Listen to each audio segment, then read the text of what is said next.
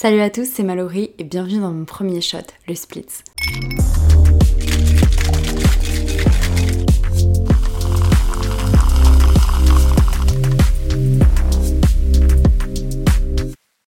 Alors bienvenue, euh, du coup mon premier shot j'ai décidé de l'appeler le Splits parce que je voulais vraiment donner euh, cette image de craquelure, euh, de, division entre toutes les possibilités dans la vie, toutes les opportunités qu'on choisit de saisir ou non d'ailleurs, les choix qu'on a et toutes les choses qu'on pourrait devenir ou que l'on est déjà.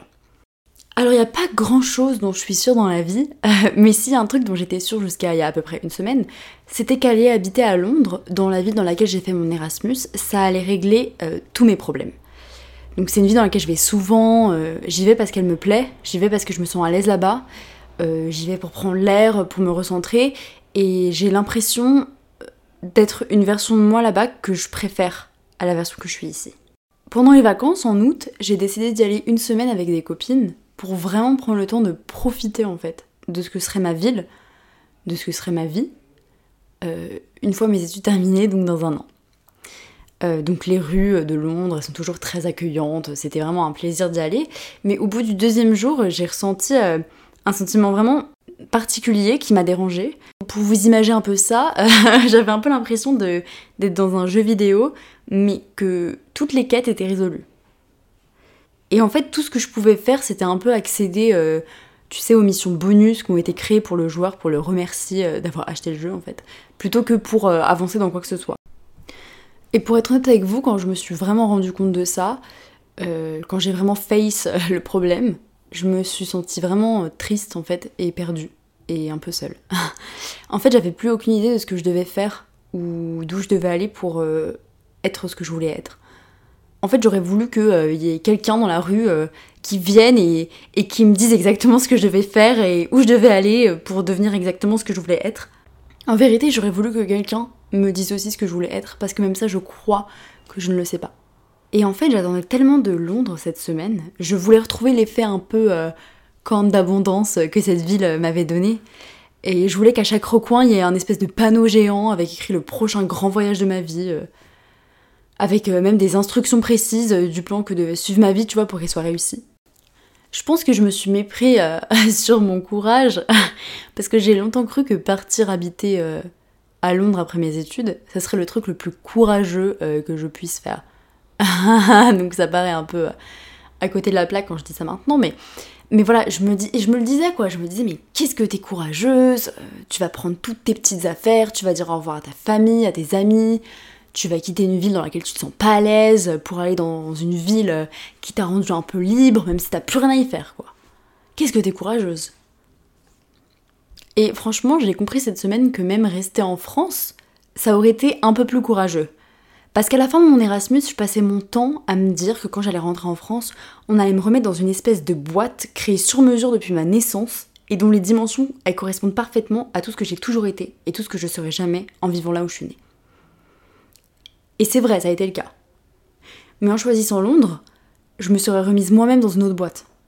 Créée par mes soins cette fois, tu vois. Conçue avec euh, de la mélancolie, euh, du déjà vu, du déjà goûté, euh, de l'inachevé mais inachevable. Et, et ça rend triste, tu vois, parce que je me sens quand même chez moi là-bas. Je me sens plus à l'aise, plus aimée, plus aimable, plus moi qu'à Paris en fait.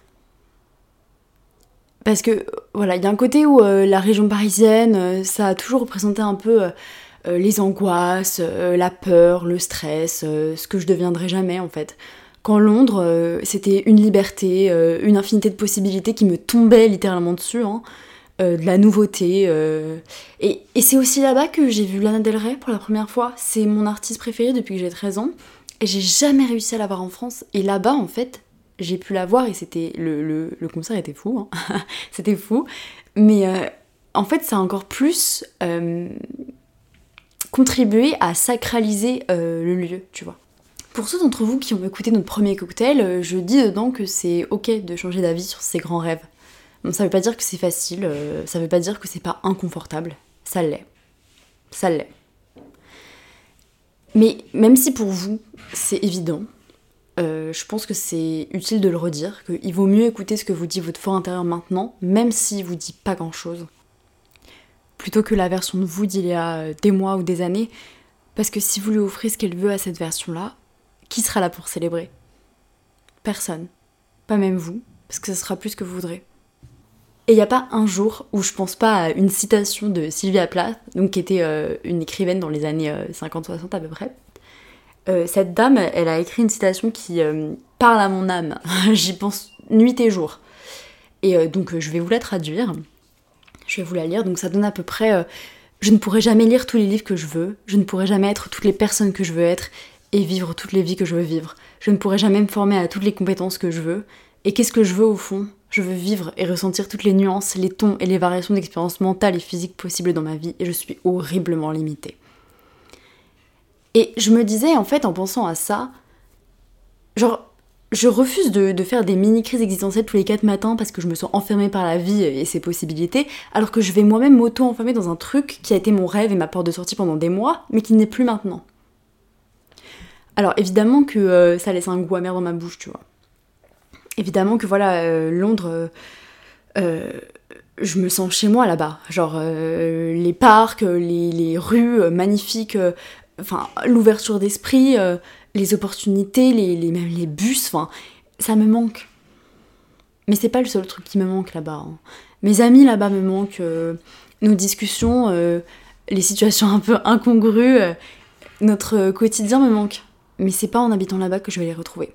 Et peut-être que pour vous c'était crystal clear, que tout le monde savait ça.